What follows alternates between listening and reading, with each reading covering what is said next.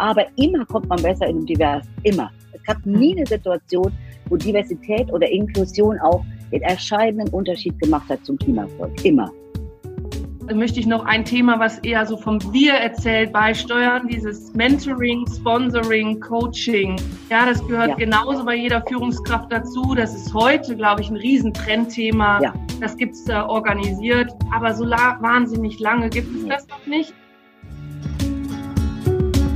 Hallo und herzlich willkommen bei It's About Leadership, euer Podcast rund um Leadership und Führung. Euch erwarten spannende Interviews mit interessanten Menschen, eine Menge Inspiration und viele Impulse. Wir wünschen euch viel Spaß beim Reinhören.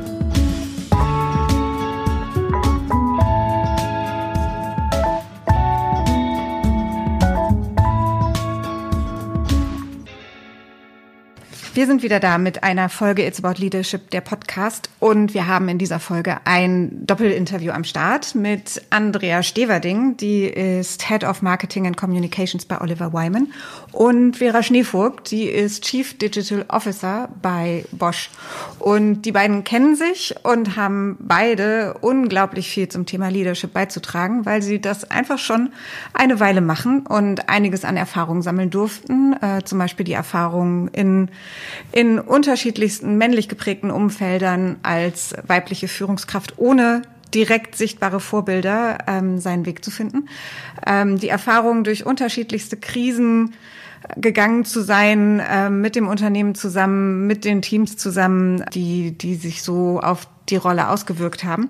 Von daher haben wir sehr viel Stoff gehabt, um miteinander zu sprechen. Ähm, wir haben auch viel gelacht und wir haben leider zwischendrin ein bisschen eine schlechte Tonqualität gehabt. Ich hoffe, ihr seht es uns nach, aber das liegt einfach an Internetverbindungen, die nicht immer überall gleichermaßen stabil bleiben über die Zeit hinweg. Ähm, wir haben gesprochen über Männer als Mentor, über soziales Engagement, darüber, was es heißt, Pionierin zu sein in einem Umfeld, wo es noch nicht so viele weibliche Führungskräfte gibt. Ähm, wir haben darüber gesprochen, ob es sowas wie Female Leadership gibt. Und wir haben vor allem auch darüber gesprochen, dass der gesunde Menschenverstand doch an vielen Stellen sehr, sehr hilfreich ist. Äh, und gegen Ende habe ich immer weniger Fragen gestellt, weil einfach schon so viel Material im Raum war, dass es meine Fragen zu einem großen Teil gar nicht gebraucht hat. Von daher wünsche ich euch ganz viel Spaß mit diesem energiegeladenen Gespräch und mit diesen zwei wunderbaren Frauen. Viel Spaß beim Zuhören. Herzlich willkommen, liebe Vera und liebe Andrea wunderbar, dass ihr da seid, beziehungsweise dass wir miteinander sprechen. Zu dritt heute hier in dem Podcast. Und ich fange erstmal mit der kleinen Einstiegsfrage an. Von wo sprechen wir gerade miteinander? Vera, vielleicht fängst du an. Wo bist du gerade? Guten Morgen, liebe Jo. Vielen Dank für die Einladung und die Gelegenheit, mit meiner Lieblingspartnerin äh, in Grime, Andrea, äh, mit dir gemeinsam diesen Podcast zu machen. Ich äh, sieht so aus, als wäre ich in San Francisco, aber das ist natürlich sehr tricky, weil jeder Hintergrund in Videokonferenzen verrät ja so viel und dieses Hotelzimmer ist zwar sehr schön, aber sehr dunkel. Also habe ich mich für San Francisco entschieden, während ich tatsächlich in Hamburg bin. Sehr schön, Dankeschön. Andrea, wo bist du gerade? Liebe Jo, vielen Dank für die Einladung. Ich sitze gerade in München. Es ist Sommer, es ist sehr heiß und ich habe äh, den Luxus, hier in der Nähe meiner Kaffeemaschine zu sitzen und freue mich auf das Gespräch heute. Sehr schön. Ich freue mich auch äh, riesig und das Ganze ist so ein bisschen auf Twitter zustande gekommen, weil ich einfach dann mal in irgendeinem einer Unterhaltung, die sich um das Thema Podcast drehte, so dreist gefragt habe, ob ich mich euch beide interviewen darf. Und der Hintergrund für mich liegt darin, dass ich euch so aus der Ferne immer ein bisschen beobachte und äh, zwei Dinge wahrnehme, zum, oder drei eigentlich. Und die äh, finde ich sehr spannend. Das eine ist, dass ihr beide in, äh, mit dem Thema Leadership unterwegs seid, einfach aufgrund eurer Rollen. Dass ihr aber beide auch gleichzeitig sehr engagiert seid, auch mit unterschiedlichen Themen über das Thema Leadership hinaus. Und äh, dass ihr beide zumindest so wirkt, als wärt ihr sehr gut miteinander vernetzt, bis befreundet, so würde ich das mal sagen. Und ähm, da würde ich einfach gerne mit euch ein bisschen tiefer reinschauen in das ganze Thema Leadership, in das ganze Thema, wie lebt ihr das, was verbindet euch da, was trennt euch vielleicht auch da nicht alle Menschen auf Twitter unterwegs sind und äh, euch kennen, wobei man euch auch aus ganz vielen anderen Ecken kennt, würde ich euch einfach mal kurz bitten, kurz zu beschreiben, wer ihr seid und was ihr macht. Andrea, vielleicht startest du. Ich bin Kommunikations- und Marketingverantwortliche bei Oliver Wyman. Das ist eine Strategieberatung, die ganz breites Branchenportfolio hat und mit meinem Team in Deutschland, aber auch in mehreren anderen europäischen Ländern kümmere ich mich darum, dass die Markenbekanntheit größer wird und wir unterstützen die Kollegen vor allen Dingen in der externen Kommunikation. Und das mache ich schon sehr lange. Ich bin, glaube ich, rund 20 Jahre in dem Unternehmen im Konzern tätig und ich brenne immer noch dafür. Sehr spannend, Dankeschön. Vera, äh, wer, wer, bist du, was machst du? Also ich bin das Gegenteil von Andrea in vielen Sachen. Ich bin nämlich äh, bei Bosch, ähm, einem Technologiekonzern, dem, äh, dem größten IoT-Konzern der Welt. Ähm, bin seit, seit anderthalb Jahren zuständig für die Digitalisierung der Gebäude. Und zwar in dem Bereich Gebäudetechnik kümmere ich mich darum, IoT-Infrastrukturen mit Software und IT zu verbinden, zum hoffentlich großen Nutzen unserer Kunden, ähm, aber auch unserer internen Prozesse, um letzten Endes ähm, auch zu helfen, die Transformation von Bosch von einem sehr stark Hardware, Automobil geprägten ähm, Umfeld in andere Wirtschaftsfelder zu erweitern. Okay, und damit bist du ja auch eine äh, der wenigen Frauen in technischen Positionen in diesem Bereich. Ne? Also das ist ja, glaube ich, auch nochmal noch. Du arbeitest mit dran, dass sich das ändert. Ganz massiv. Genau. Es ist so langweilig alleine. Deswegen brauche ich ja Andrea. Äh, das ist ein guter, guter Übergang. Verratet mal, wann seid ihr, ihr zwei, euch das erste Mal über den Weg gelaufen? Wisst ihr das noch? Andrea weiß das noch, deswegen sollte sie Ja, sowas kann ich mir gut merken. Wir haben uns das erste Mal auf Social Media gesehen, sehr lange verfolgt, was wir so machen. Und dann haben wir uns, glaube ich, in, in echten Leben persönlich mal bei einem BiFIT-Programm, Bayerns Frauen in Digitalisierung, ein Talentprogramm kennengelernt, weil wir dort beide Role Models sind und haben uns herzlich zugewunken. Wir haben ja nur die Twitter-Bilder von uns gekannt, diese kleinen Kugel. Und wie oft stellst du dann plötzlich, wenn du dich analog triffst, fest, das könnte jemand sein, mit dem du vielleicht äh, häufiger zu tun haben möchtest, über den Weg läufst. Und dann sind wir mal in ein Flüchtlingscafé gegangen, haben einen Kaffee miteinander getrunken und daraus sind dann ganz viele Aktivitäten entstanden. Weißt du noch ungefähr, wie lange das her ist, dass ihr euch in echt gesehen habt? Zwei Jahre hätte ich geschätzt, wäre was ja, ja, zwei bis drei Jahre ungefähr. Ja. Sehr schön. Das ist gut.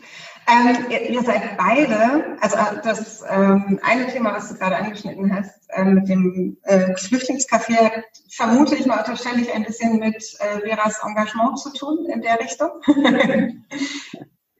Jein, also Andrea liebt dieses Flüchtlingscafé und, und, da ich ja ein Landei geworden bin vor acht Jahren, äh, bin ich immer ganz froh, Andrea zum Beispiel äh, zu haben, die halt in der Münchner Stadtszene extrem gut vernetzt ist. Äh, und sie hat mir gesagt, es gibt dieses Bellevue de Monaco, was am, mhm. wie heißt der, in der Nähe des Gärtnerplatzes ist. Und ich hatte davon sehr viel gelesen, natürlich aus der Zeit der Flüchtlingswelle, ähm, diesen großen Kampf um dieses Gebäude und die Hochachtung davor, dass es die Stadt, wie auch immer das gelungen ist, geschafft hat, dieses Gebäude zu erhalten und dann komplett an den Flüchtlingswohnheim zu umzubauen oder Wohnungen und ähm, eben dieses Café kannte ich nur aus der Zeitung und Andrea mhm. arbeitet in der Nähe und nicht nur Andrea, sondern auch Lena Rogel zum Beispiel wohnt in der Nähe und beide haben davon unabhängig geschwärmt, sodass ich dann ganz froh war, das auch mal in echt sehen zu können. Und mittlerweile hat Andrea mich noch eingeweiht darin, dass oben auf dem Dach ein Fußballplatz gebaut wird. Das finde ich ganz cool. Erinnert mich sehr an New York äh, oder an die großen Hochhäuser der Welt, äh, die man gesehen hat. Ja. Sehr charmant. Dankeschön. Wollt ihr mal ein bisschen Einblick geben, wie ihr, ihr seid beide in sehr sichtbaren Rollen und in sehr, ich nenne es mal so, wirkungsvollen Rollen, sowohl nach außen als auch nach innen. Wie würdet ihr denn jeweils euer Verständnis von Leadership beschreiben? Der auch immer Andrea, so Andrea, ich den Vorrang. Leadership äh, empfinde ich als etwas Positives und Spannendes. Leadership besteht aus drei Ks. Kooperation, Kommunikation und Koordination. Leadership hat was mit Menschen zu tun. Wenn Führungskräfte auf Menschen, auf Personen in Organisationen oder auf Teams einwirken, und ich spreche von diesen Menschen nicht von Mitarbeitern, sondern von Kolleginnen und Kollegen. Und diese Zusammenarbeit und diese Energie, die da entsteht, ist ein sehr spannendes Thema. Ja. Woher kommt es, dass, du diese, dass dieser Unterschied für dich so wichtig ist, ähm, dass du von Kolleginnen und Kollegen sprichst? Sprache schafft Realität, sagt die Kommunikatorin. Ich glaube, dass man, wenn man den Begriff Mitarbeiterinnen und Mitarbeiter wählt, dann ist das eher hierarchisch und Kolleginnen und Kollegen ist eher auf Augenhöhe. Und daran glaube ich in einer teamorientierten Welt. Okay, cool, danke. Vera, wie, wie sieht es bei dir aus? Wie würdest du dein Verständnis beschreiben? Also in großen Teilen deckt sich das mit Andrea, nur da bin ich ja nicht so talentiert in der Kommunikation wie Andrea und würde sagen, es ist extrem intrinsisch motiviert. Man kann nicht führen, wenn man keine Menschen mag. Es ist höchst abwechslungsreich und spannend und eher so, und ich habe ja eine lange Leadership- oder Führungsvergangenheit, dass ich nie gut fand, dass es ein reines Hierarchiemodell gab. Also natürlich muss irgendeiner entscheiden, das ist wichtig. Aber ich glaube, dass der kooperative, sehr integrative, vertrauensvolle Stil uns hätte nie in so eine Riesenkrise äh, geführt, wie ich jetzt schon die dritte erlebe in meinem Berufsleben. Und es stellt fest, dass auf Augenhöhe nicht bedeutet gleiches Alter, gleiches Geschlecht, gleiche Religion oder so, sondern Augenhöhe bedeutet Mindset und Einstellung. Und, mhm. und ich glaube, das ist das, was, was mich wahrscheinlich am allermeisten auszeichnet, dass ich immer offen war und vollkommen ohne Dünkel und ich noch nicht mal weiß, wie meine Hierarchiestufe lautet bei Bosch. Was für Bosch-Leute ein Skandal wäre, wenn sie das jetzt hören würden. Äh, äh, das wollte ich gerade fragen. Das ist wahrscheinlich eher ungewöhnlich in dem Kontext, in dem du dich bewegst, ne? dass jemand nicht. Das könnte man so sagen, ja. ja. Ich finde, äh, das, äh, was jetzt leider so ein bisschen am Podcast liegt, was alle anderen nicht sehen können, ist, dass Andrea aus dem Nicken nicht mehr rauskommt, wenn äh, Vera beschreibt, was Führung für sie bedeutet. Also zumindest scheint da eine hohe Resonanz zu sein bei der Beschreibung. Ich bin mal so gemein und stelle mal die Frage, woran merkt euer Umfeld, dass das euer Verständnis von Leadership ist? Also woran merken deine Menschen um dich herum, Andrea, dass, dass es eben Kolleginnen und Kollegen sind und nicht Mitarbeiter? Ich pack mit an, ich gucke nicht weg, ich bin mit mittendrin, motiviere, ich begeistere gerne Leute. Und das Thema Augenhöhe ist, was das Vera gesagt hat, den kann ich nur zustimmen, egal welches mhm. Alter. Am Ende gibt es vielleicht irgendeiner und öfters irgendjemanden, der entscheidet, das ist völlig klar. Aber das Thema Augenhöhe, das geht über Alter, Geschlecht, äh, Herkunft, sozialen Stand, äh, soziale Bildungsherkunft äh, hinaus. Und da bin ich einfach ein Verfechter von Diversity und von Inclusion. Es hat was mit Motivation zu tun, gemeinsam sich auf den Weg machen, Ziele teilen können, für Ziele auch trommeln zu können. Das ist, glaube ich, für jeden Menschen, der lebt, der mit mir im selben Team ist, echt nicht übersehbar. da bin ich mir sicher. Woran merkt dein Umfeld das wäre? Also zum einen natürlich dadurch, dass ich ähm, sehr lange Erfahrung habe und glaube ich über, über eine mir un, manchmal unverständlich große Portion von Resilienz verfüge. Das heißt, ich bin eigentlich so relativ super krisenfest und nicht so leicht zu schocken.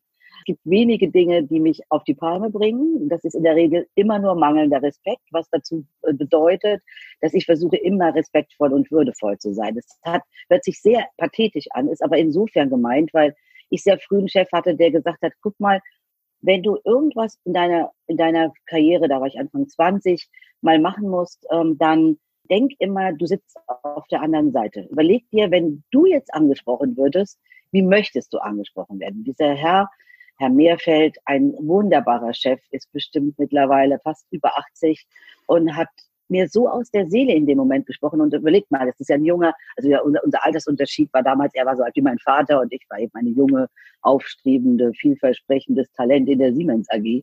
Ähm, dann habe ich gedacht, das, also das kommt bei mir so, also das hat, es gibt so manche Sätze im Leben, die geht wahrscheinlich jedem so, die bleiben irgendwie hängen. Ich würde sagen, das ist das, was mich am meisten ausmacht bei meinen äh, Leuten, dass ich respektiere, dass sie Expertise haben, auch wenn ich sie selbst nicht habe und dass ich versuche, uns immer ein, ein takt, angemessenes, würdevolles Umfeld zu schaffen. Egal wie schwierig es ist oder mhm. wie leicht. Ja. Ach, ja. Und ein gutes Gedächtnis hilft manchmal. Leadership kann man ja ganz oft betrachten, indem man zum Gespräch holt Menschen, die Führungskraft sind, die von Direct Reports sprechen, die große Radien bearbeiten. Aber ich finde, ein lang fürs Gedächtnis, dass man sich erinnert, was waren denn meine Führungserfahrungen ja. im Lauf meiner Karriere, mit denen ich vielleicht bei dem, was ich erlebt habe, nicht so einverstanden bin und man keine Amnesie hat. Also das ist etwas, was ich immer wieder versuche abzurufen, auch immer wieder darzustellen, ja. auch bei jüngeren Kolleginnen. Erst recht, wenn ich sehe, oh, da ist jemand, der macht ja den sag's mal, dieselben Spezialitäten oder vielleicht Fehler, die ich gemacht habe, habe ich das lange lernen müssen, bis ich vielleicht für Dinge lauter einstehe, klarer bin, sag, was ich haben will. Und da da sich immer wieder drauf zu beziehen. Ich finde, auch Führung mal aus der Sicht zu betrachten, derjenigen, die geführt werden, finde ich sehr spannend. Ja, mhm. kann ich total unterstützen. Und ich glaube auch, was noch, noch zusätzlich dazu gehört, ist, dass ich denke, ein sehr unkonventionell mutiger Mensch bin. Das liegt in meiner Erziehung und in meiner immer schon meinem Leben. Und das beeindruckt sehr viele Konzernleute, weil du ja eigentlich angepasst sein solltest. Also vermeintlich. Ich meine, ich bin der beste Beweis, dass es auch ohne Anpassung geht. Aber äh, es ist tatsächlich so, dass ich glaube, ich eine absolute Superallergie gegen äh, man macht das hier so habe oder äh, das haben wir aber noch nie so gemacht. Also ich alles, was du mir antun kannst, um mich zu reizen, ist zu sagen, okay, dann machen wir es jetzt mal anders. Also natürlich nur dann, wenn es natürlich sinnvoll ist, es anders zu machen. Und ich glaube, das ist gerade in der jetzigen Zeit, aber ich würde sagen auch in den letzten zehn Jahren meiner Jobs fast auch ein ganz wichtiges Thema zu einzustehen, mutig zu sein, auch vor den Leuten zu stehen. Das ist übrigens auch so ein Satz, dass es immer heißt, ich stehe vor dir. Ich stehe auch hinter dir, aber vor dir ist manchmal wichtiger als hinter dir, mhm. weil dazwischen oder da vor mir dann jemand steht, den möchte ich nicht, dass der andere den begegnet. Mhm. Äh, jetzt seid ihr ja wahrscheinlich, also ich denke gerade, ähm, äh, definitiv seid ihr zwei ähm, weibliche Lieder, die von vielen auch als Role Model wahrgenommen werden. Ne? Also die auch, glaube ich, nach außen wirken und dadurch einfach auch viel Inspiration geben für andere. Und meine Unterstellung ist jetzt aber einfach, dass ihr nicht als fertige Führungskräfte auf die Welt gekommen seid. Was habt ihr selber noch für euch so in Erinnerung? Wie habt ihr euch, wie hat sich euer Verständnis von Leadership entwickelt über die Zeit? Bin lauter geworden, expliziter geworden, selbstbewusster geworden. Das musste ich merken. Und was ähm, jetzt vielleicht ein bisschen merkwürdig klingt, mir hat geholfen in den letzten vier, fünf Jahren, mich auf Social Media auch mit meiner Meinung zu zeigen. Mich hat es davor nicht wirklich spürbar gegeben. Der Austausch, diese Inspiration von draußen, dieses große Klassenzimmer, was äh, Twitter und die große Learning Exercise, das große äh, Gemeinsame, was es auf Twitter gibt, hat mir geholfen im Austausch. Und das habe ich auch wieder mit reinnehmen können in meine eigene Entwicklung, in meiner Zusammenarbeit mit meinen Kolleginnen und Kollegen. Also das war für mich gerade in dieser Schnelligkeit, wie sich Zusammenhänge ändern, wie sich Arbeit ändert, wie die Digitalisierung spürbar neue Felder eröffnet, aber auch andere disruptive äh, Zusammenarbeit, Zusammenhänge mit sich bringt äh, und anstrengend ist. Das ist auf jeden Fall, hat auf jeden Fall etwas auch mit dem Netzwerken zu tun, in denen es um Female Empowerment und, und äh, um Inclusion geht. Mhm. Also auch dieses, du hast es gerade gesagt, dieses lauter werden und expliziter werden, also auch dieses sichtbar werden und stärker auf, auf seinen Standpunkt auch oder seinen Standpunkt anders zu vertreten vielleicht. Ähm. Ja, den eigenen Standpunkt anders zu vertreten oder vielleicht einfach mal zu probieren, Dinge auch spielerisch zu nehmen und auch meine Kollegin dort mitzunehmen. Auch mal meine Kollegin zu sagen, geh doch mal in ein Netzwerk oder einer anderen Kollegin mal zu sagen, probier doch was Internationales aus, was hier jetzt passen könnte. Einfach mal sich auf den Weg zu machen, dieses einfach mal machen. War immer mhm. schon sehr pragmatisch. Ich arbeite in einer Branche, die pragmatisch sein kann und sich sehr auf Kundenwünsche äh, einstellt. Aber ähm, das war, glaube ich, bei mir persönlich der spürbarste, die spürbarste Änderung. Ja, okay, spannend.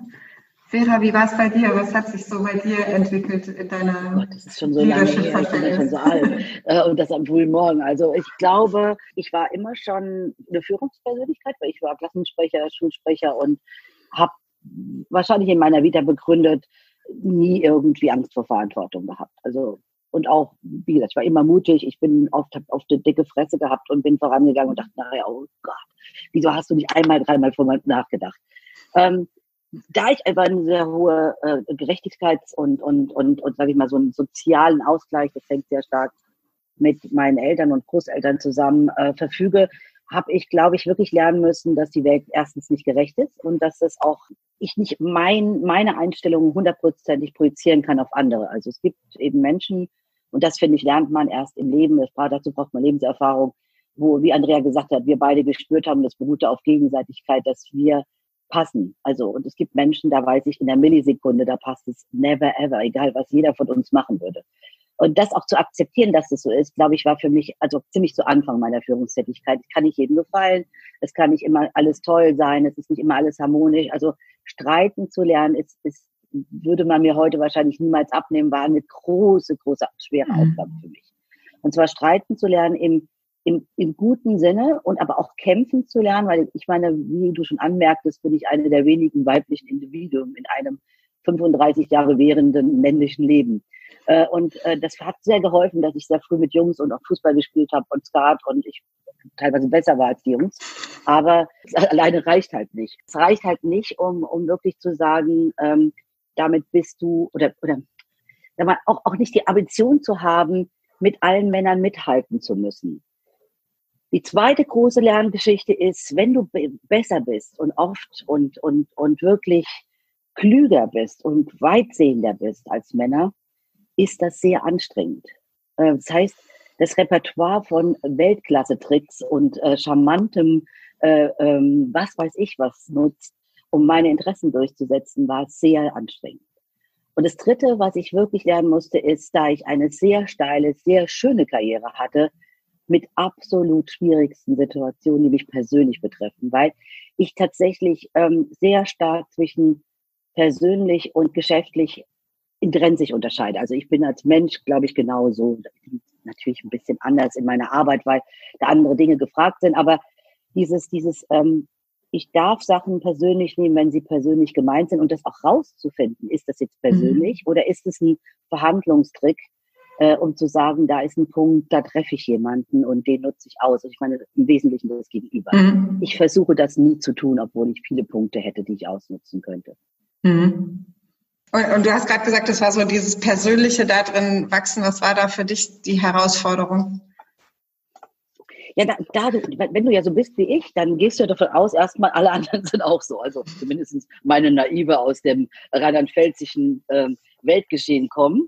Äh, und, und, und denkst halt so, ja Gott, meine, so, eine, so eine Industriewelt und so eine Konzernwelt war ja auch in meiner Familie die erste, die das macht. Also da ist jetzt niemand gewesen, der gesagt hat, pass auf, wenn du in so Konzern arbeitest, da gibt's Netzwerke, das, was Andreas sagte, also wie gesagt, ich komme aus den 80ern, also da waren Netzwerke, äh, ich saß auf dem Schreibtisch im Großraumbüro und hatte mein Netzwerk vor mir. Also, und dann, und dann entwickelst du ja über die Zeit und da ich ja immer so total weitreichend interessiert bin und so viele Sachen mich spannend interessieren, streckt das natürlich auch Leute an. Das heißt, das zeigt zum einen, dass ich halt ähm, gebildet bin und Bildung mir wichtig ist. Das hängt auch mit meiner Vergangenheit zusammen. Und dass ich aber auch einfach denke, das Leben ist ja so langweilig, wenn ich mich jetzt nur um meine Tätigkeit kümmern würde, die jetzt an meinem Schreibtisch stattfindet. Mhm. Und das fand ich ja völlig normal, weil ich ja immer so bin. Und meine Freunde, die ich habe, natürlich mich deswegen auch mögen. Ähm, ich vielleicht deswegen auch weniger Freundinnen hatte als andere, aber das war mir immer, hat mir nie was bedeutet. Mhm. Und das zu, im Kontext zu übertragen von meiner persönlichen Wichtig, Dringlichkeit und Werte, ähm, sage ich mal, Basis, das zu abstrahieren in einem Konzernumfeld, was gerade wenn es schwierig wird, halt plötzlich so auch zum großen Problem werden kann. Mhm. Das hat sehr lange, äh, witzigerweise sehr lange gedauert, bis es zum ersten Mal zum Volklech kam. Aber der war dann richtig heftig, auch für mich. Mhm. Ja.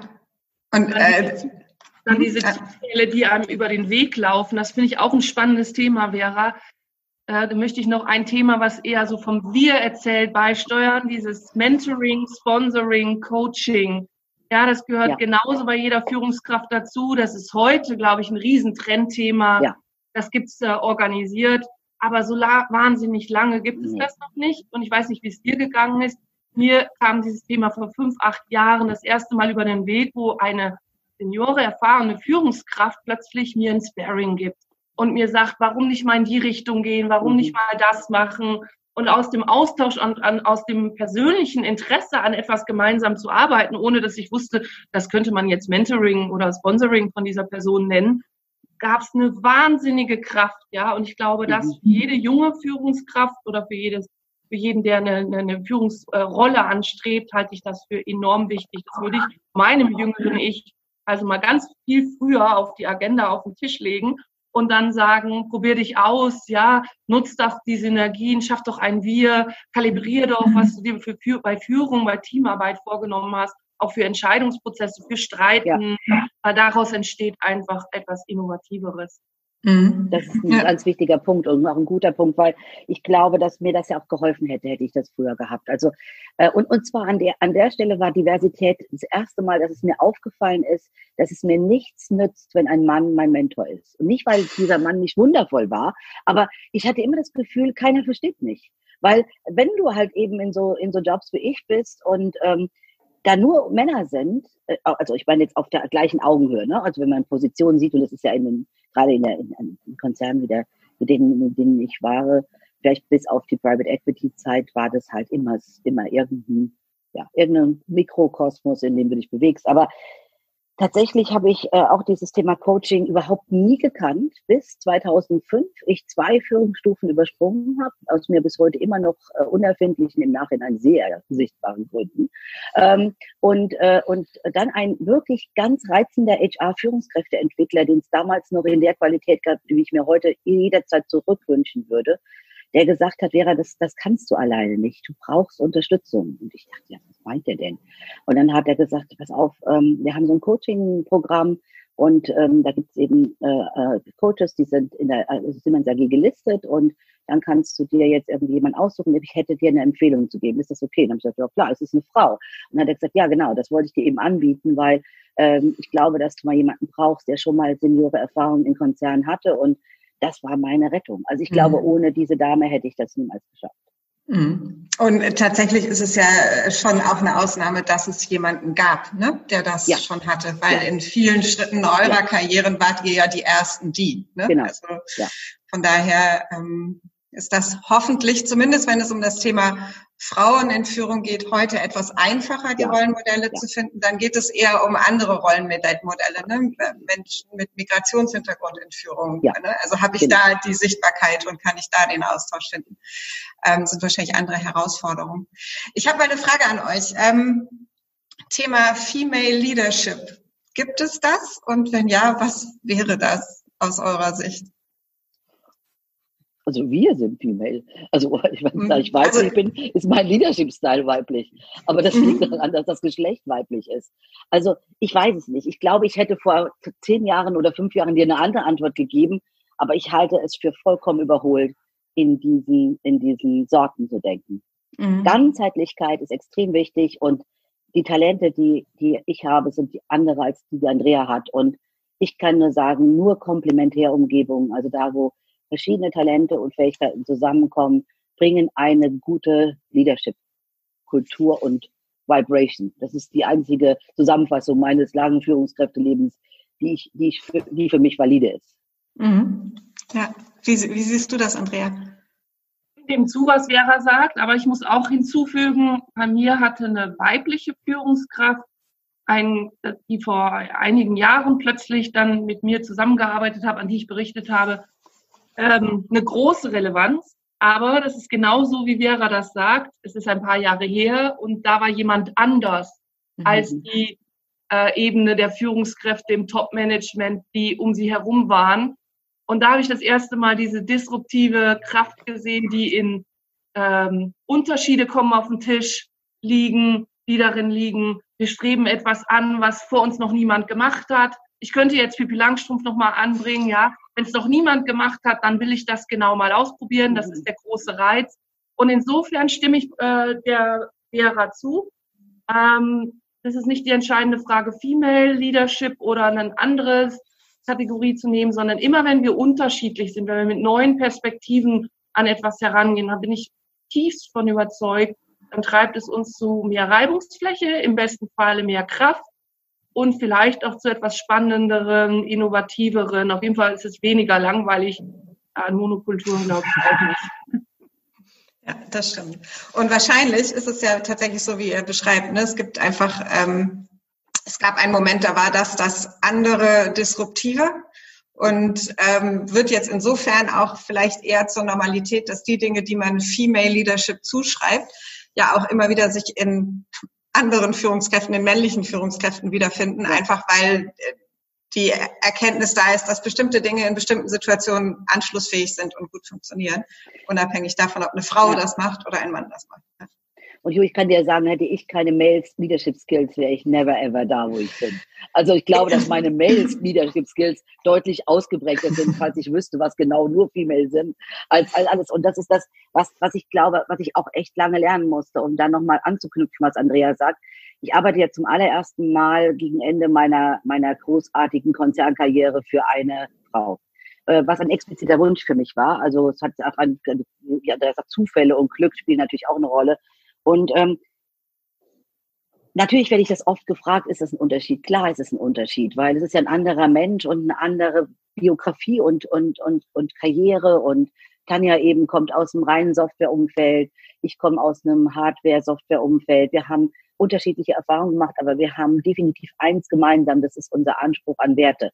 Und das ist für mich fast viel wichtiger. Und ich hatte ganz viele tolle männliche Chefs, die wahrscheinlich ein Wertegerüst hatten, was mich so geprägt hat, dass ich einfach es lächerlich finde, äh, diese, diese Frage zu stellen, zu sagen, ähm, kannst du mit Männern arbeiten? Ich bin jetzt mal bei der Preisverleihung gefragt worden und habe gesagt, das ist der Brüller des Abends. Wenn ich jetzt sagen würde, nein, ich kann mit Männern nicht arbeiten, würden sich alle totlachen, weil mein ganzes Leben arbeite ich mit Männern. Ich bin mit einem verheiratet, habe zwei Jungs und drei Jungs, um genauer zu sein. Der eine ist ja schon mittlerweile wieder zurück in seiner Familie und und ein Hund, der männlich ist. Also bitte, mein ganzes Leben ist männlich. Aber darum geht es nicht. Ich glaube, dass es einfach so ist, dass man so ist, wie man ist und man kommt halt manchmal besser klar in einem männlichen Umfeld und in manchen Situationen besser in einem, in einem äh, weiblichen, aber immer kommt man besser in einem diversen. Immer. Es gab nie mhm. eine Situation, wo Diversität oder Inklusion auch den entscheidenden Unterschied gemacht hat zum Klimaerfolg. Immer. Mhm.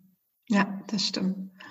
Ähm, ich habe mir nochmal noch mal auf eure Wege einzugehen, Vera. Du hattest vorhin schon angedeutet, du hast mal vorhin was gesagt von drei Krisen oder drei großen mhm. Krisen ähm, ja. in deinem Leadership-Leben.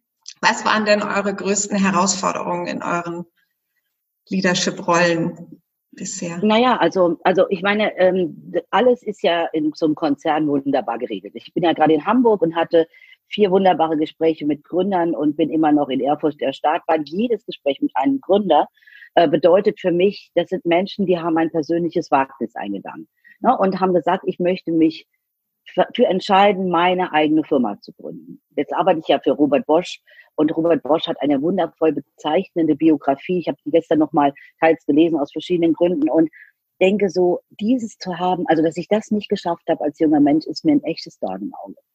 Aber was ich sagen muss, wahrscheinlich werde ich auch, wäre ich auch nie so erfahren geworden, wenn ich nicht diese Vorteile von Konzernen gehabt habe, weil das ist ja ein geschützter Raum.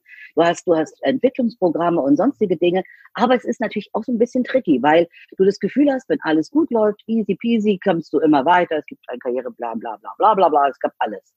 Und dann kam die erste ganz große Krise war der Bestechungsskandal bei Siemens. Mhm. Äh, und der war mittendrin in dem Prozess, wo Siemens sich entschieden hatte, die Communications zu verkaufen ähm, und aufzulösen. Und ähm, zwei solche gegeneinander sprechende Zustände sind äh, per se schon mal eine Krise für eine Firma. Und ähm, ich war damals ähm, in sehr, sehr verantwortungsvoller Position für beide Teile äh, betroffen und habe gemerkt, die Welt ist viel schlechter, als mein geschützter Siemens AG Comfort Place es mir jemals hätte erahnen lassen. Ich würde sagen, es ist die größte Erschütterung meines Lebens gewesen, abgesehen von meiner Scheidung. Also das sind die beiden persönlichen. Die, leider kamen diese Ereignisse zeitlich auch noch zusammen. Das war, das war ein bisschen viel auf einmal. Mhm. Die, die, die daran sich anschließende Krise war dann die Finanz- und Wirtschaftskrise. Mhm. Also das heißt, ähm, verkauft worden zu sein an Private Equity, wer auch immer in dieser Zuhörerschaft weiß, was das bedeutet, brauche ich nicht weiter auszuholen. Mhm. Ähm, das heißt, von einer komfortablen, sehr organisierten, langsamen, prozessorientierten, fokussierten Lahmartigkeit in, äh, der, in, in allem, äh, hinzugehen in schnelle Entscheidungen, gewinn, gewinnbringend, immer nur optim, optimal zu, zu führen und das wirklich in, in, einer, in einem Krisenumfeld, wo ja die Welt drumherum vermeintlich zusammenbrach. Dass, dass das nochmal passiert wie jetzt, äh, konnte ich ja noch nicht wissen zu dem Zeitpunkt. Aber es war halt eine, ex, eine extern verantwortete ähm, Krise, die aber intern ganz massive Herausforderungen an mich hat. Also ich glaube, das war meine wirklich schwierigste Führungsfunktion, weil sich ja in dem Umfeld auch die ganzen Restrukturierungen und Werkschließungen, Standortschließungen, die ich gemacht habe, angeschlossen haben. Die dritte große Krise ist dann eher die, die jetzt gerade im Moment ist, also Corona. Das heißt, ähm, in der, in der Corona-Krise kristallisiert sich ja mein Themenfeld, die digitale Transformation, als elementar wichtigsten Baustein raus, von dem ich natürlich schon seit Jahren überzeugt bin, aber mein Umfeld alles getan hat, zu sagen, nein, das brauchen wir nicht. Also Digitalisierung und so, nein, nein, nein. Also das wird alles überbewertet, Frau Schließlich. Und dann sage ich, äh, nee, wird nicht überbewertet, ist ja schon da. Und ähm, das ist eine andere, also sind drei unterschiedliche Krisen, ähm, die, die, die, die, äh, die, die da sind. Aber es ist halt einfach so, dass du finde ich, als Führungskraft, und das ist ja das Thema deines Podcasts, genau dann merkst, ob du erstens krisenfest bist, ob du das überhaupt kannst. Und das kann man vorher nicht, nicht üben. Du, du bist da drin und dann hast du das Gefühl, ähm, du kannst sagen, mag ich das jetzt oder nicht? Und ich meine das wirklich so. Also du musst es auch wirklich mögen können und, und, und auch also mal umarmen können, weil du brauchst ja alle Kraft, die du hast in, für deine Leute. Also für das Team, für die, für die, für die, für das Alignment, für die, für die, für das Stakeholder Management, wie man, wie man eben in so einem Konzern sagt, weil, weil nur dann kannst du letzten Endes auch sicher sein, dass du im Auftrag deines Arbeitgebers, aber auch im Auftrag meiner, meiner Werte diese Krise managst. Mhm. Wow. Dankeschön. Das war das Stichwort, liebe Vera, Werte. Ich glaube, das ist ein Riesenfokus. Wenn ich äh, an Leadership-Erfahrungen und an mein eigenes Versprechen mir selber gegenüber denke, dann ist das Thema Werte bei Krise genau das Entscheidende. Ich könnte diese exogenen Krisen noch ergänzen. Ich könnte zurück in meine Kindheit gehen. Ölpreisschock mhm. oder ja. Golfkrieg.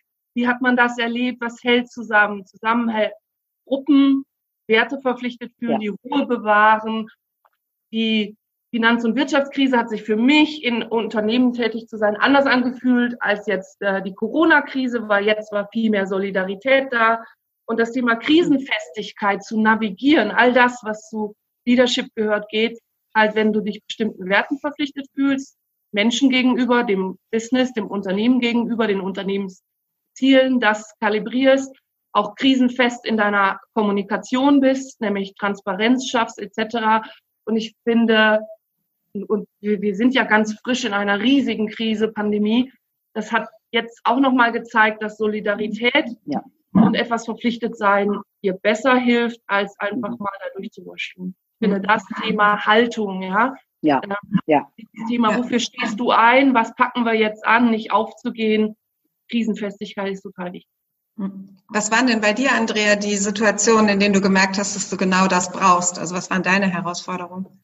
Große Herausforderungen waren Wirtschafts- und Finanzkrise, Dotcom-Bubble geplatzt, überall dort, wo sich große makroökonomische äh, Krisen ergeben haben, die zu Änderungen äh, des Geschäfts geführt haben im Beratungsmarkt.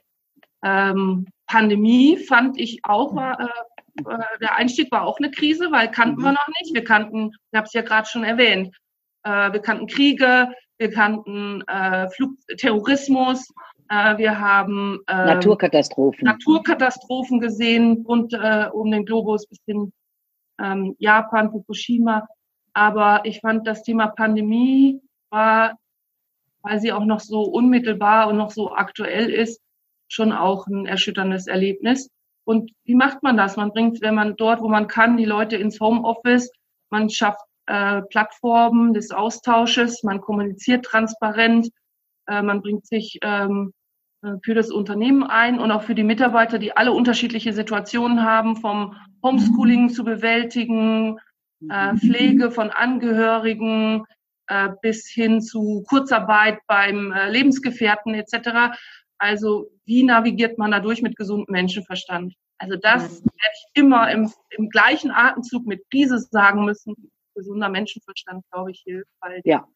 die spannendsten Cases sind ja die, die wir noch nicht erlebt haben. Und dann kannst du nur nach Träumen, Gewissen und Werten dadurch navigieren. Ja, das stimmt. Sehr schön gesagt, Andrea. Ja, und gesunder Menschenverstand ist wahrscheinlich das, was Andrea und, und mich am meisten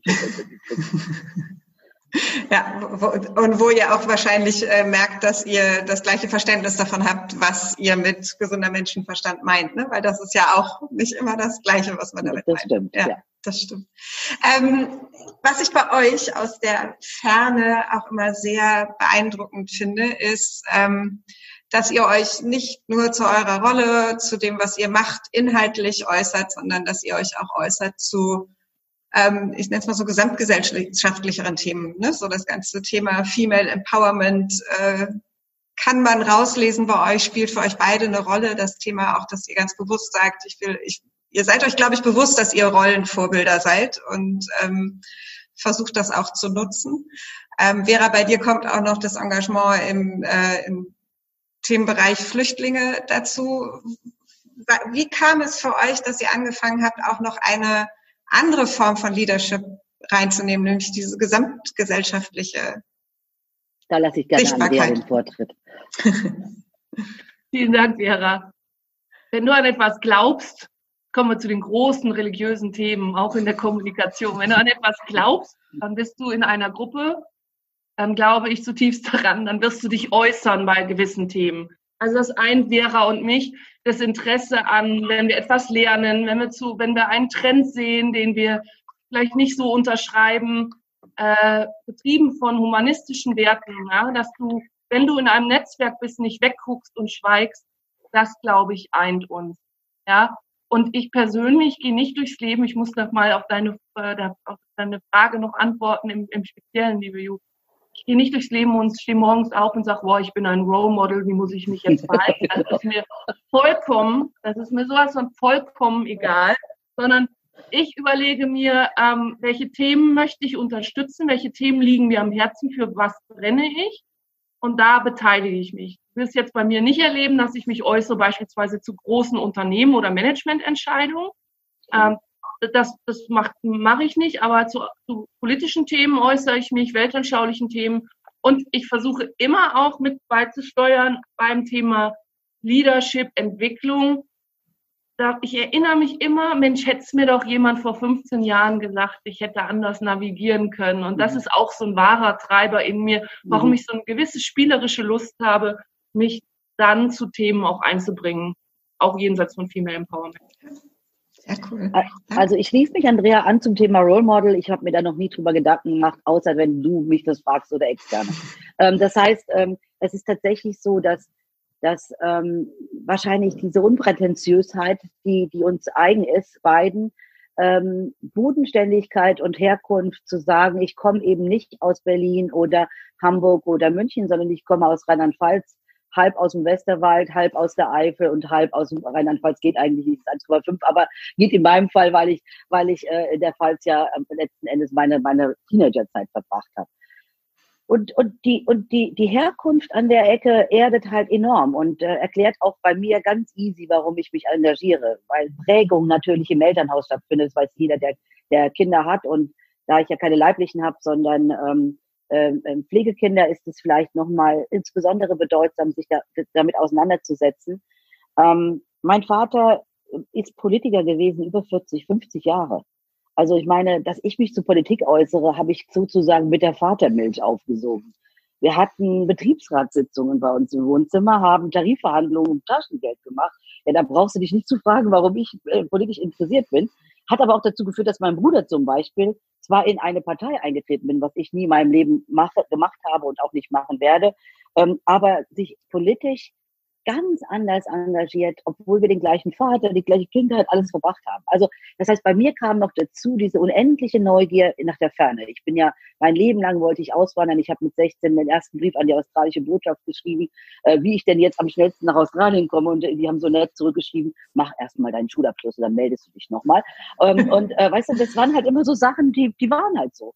So, und das heißt, ich habe ähm, durch mein Engagement auch in der Kindheit, ich bin sehr religiös erzogen, sehr christlich erzogen, ähm, Werte waren bei uns immer da. Also das, das diskutierst du ja auch nicht.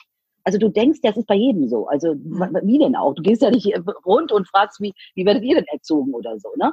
Also das heißt, du ergibt, das ergibt sich. Äh, dann habe ich halt sehr früh geheiratet, was einer wirklich meiner Fehler ist im Leben, die ich bereue, dass ich so früh geheiratet habe. Also alles ist für alles gut, auch das hilft sehr, äh, pragmatisch zu sein. Aber ähm, ich habe natürlich dann gemerkt, wie dieses Rollenverhältnis sich entwickelt zwischen Mann und Frau, wenn alles easy ist, also auf Augenhöhe und wenn dann eine wie ich bessere äh, Entwicklungschancen, die Dinge auch annimmt und dann also Probleme kommen und daher kommt sicherlich dieses Female Empowerment und zu sagen, mhm. verflixt nochmal, was soll das in dieser blöden deutschen Gesellschaft so zu tun, als gäbe es Rabenmütter. Was soll das eigentlich sein? Was gibt's denn, was soll denn sein? Also warum, warum gibt's keine Bildung und keine Kinderbetreuung? Ich hatte so viele äh, Kollegen und, und, und, und die, die am Rande des Nervenzusammenbruchs waren, weil einfach alles so schlecht organisiert war.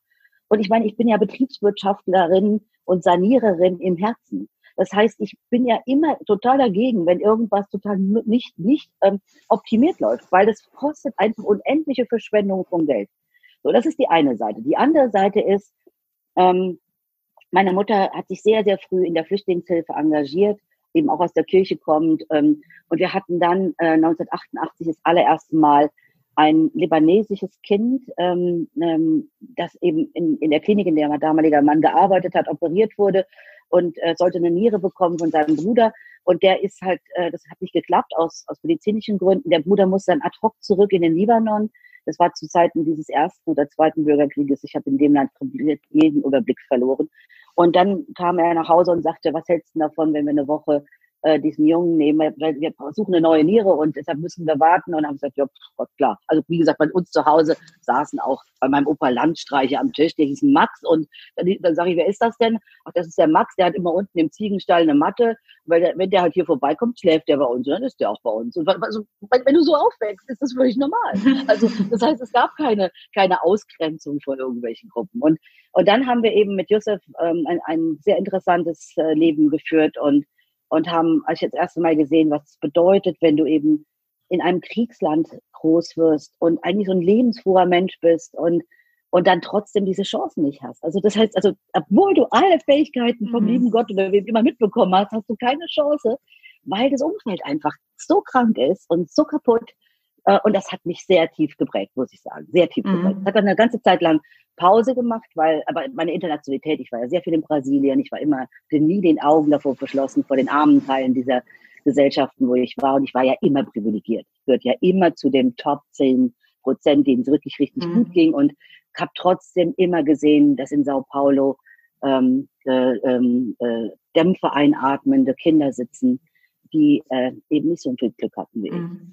Ähm, und ähm, das hat dann darin gewündet, dass dann eben diese große Flüchtlingskrise 2015 kam, die dann ja alles, also ich sag mal, durch die Medien, und das hat ja Andrea schon gesagt, also aus der Zeit, wie ich kam in den 80ern, hast du noch äh, eine Nachrichten, zwei Nachrichtensendungen am Tag gehabt und hattest ja sonst und die und die Tageszeitung und das heißt diese diese Omnipräsenz von Informationen in guten und in schlechten hat ja dann nochmal diese Dringlichkeit viel deutlicher hervorgebracht als mhm. vielleicht in den Flüchtlingskrisen vorher.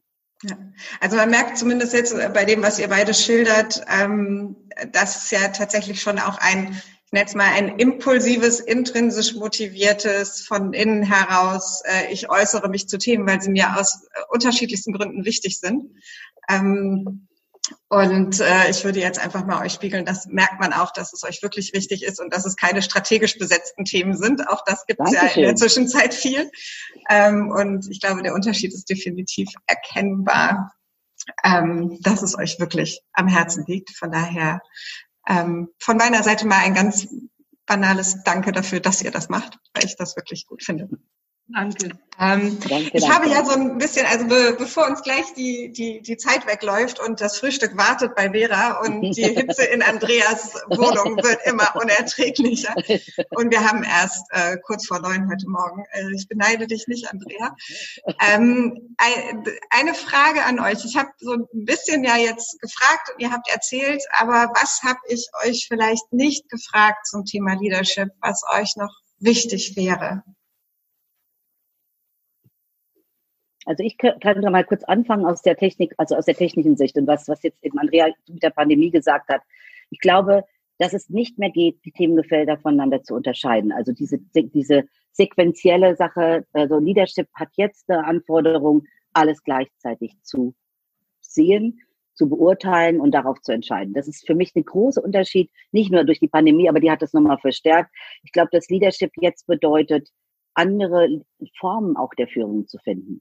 Also ich habe mit meinem Team, ähm, und wie gesagt, ihr wisst ja, ich arbeite bei einem Traditionskonzern, äh, äh, die habe ich gebeten, fürs nächste Jahr sich zu überlegen, ob wir neue Leadership-Modelle aus, äh, ausprobieren wollen. Nicht, weil ich jetzt, also ich meine, ja, ich habe da auch Spaß dran, aber das, darum geht's gar nicht, sondern es geht darum zu sagen, wenn wir Sachen wie ähm, Agilität in, in, in Forschungs- und in Entwicklungsprojekten haben, wenn wir sagen, Technologie ist omnipräsent und Differenzierung findet über irgendwas anderes statt, weil also die Technik ist da, es gibt alles in Open Source, du kannst eigentlich alles machen, was du willst.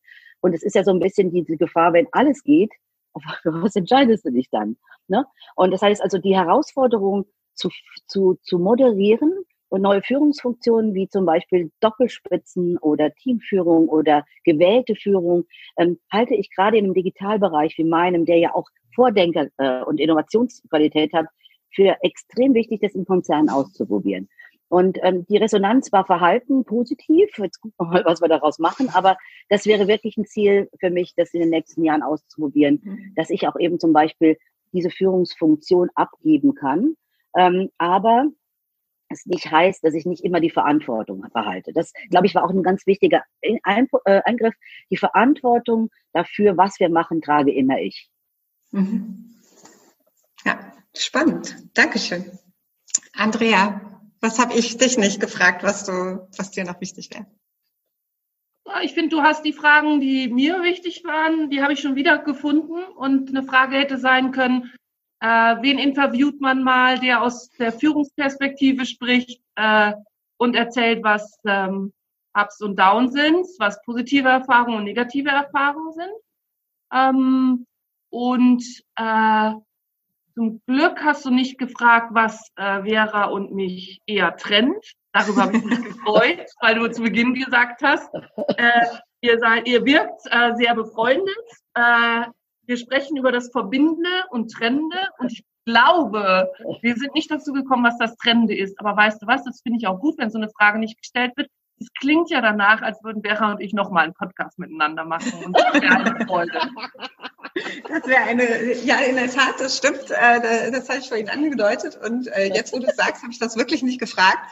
Und tatsächlich habe ich aber auch keinen Punkt gefunden, wo ich das Gefühl hatte, da kann man jetzt mal ein bisschen nachhaken, was trennt euch eigentlich? Also die, ähm, die, die Nähe auch, ich sage mal so von, von der gesamten Haltung äh, ist schon spürbar und sichtbar.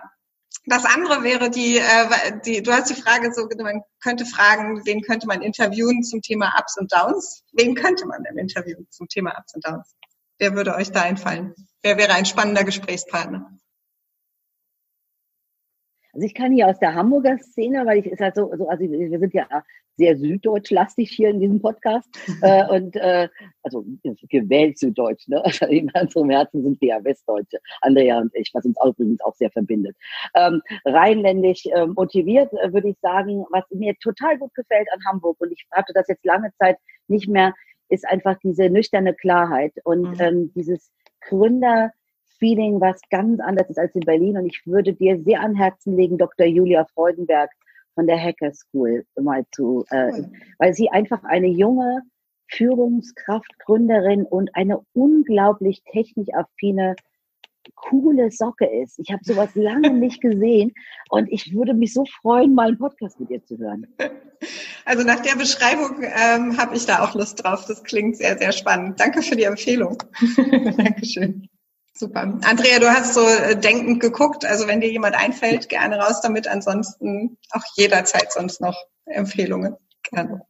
Mach das gerne. Aber mir fällt spontan Medienunternehmen ein. Eine Kollegin, mit der ich vor Jahren mal gemeinsam gearbeitet habe, die Claudia Ossenko. Die mhm. ist eine Spitzenfrau. Vera und ich haben sie auch mal kennengelernt äh, bei einem unserer äh, Take Five Events, die wir organisiert haben. Die arbeitet für die Wirtschaftswoche, ist im Handelsblattkonzern. Ich schätze sie ja. sehr. Ein extrovertierter Mensch, die ähm, viele Projekte schon realisiert hat und die bestimmt auch mit einer frischen Perspektive erzählen kann, wie ist es zu führen und wie ist es äh, geführt zu werden und was waren so die Erfahrungen, die Ups und Ups und Downs. Finde ich sehr spannend. Hab ich ich habe sie noch nie in einem Podcast gehört wenn du das jetzt hier verwendest, wird sie wahrscheinlich gleich extrovertiert reagieren.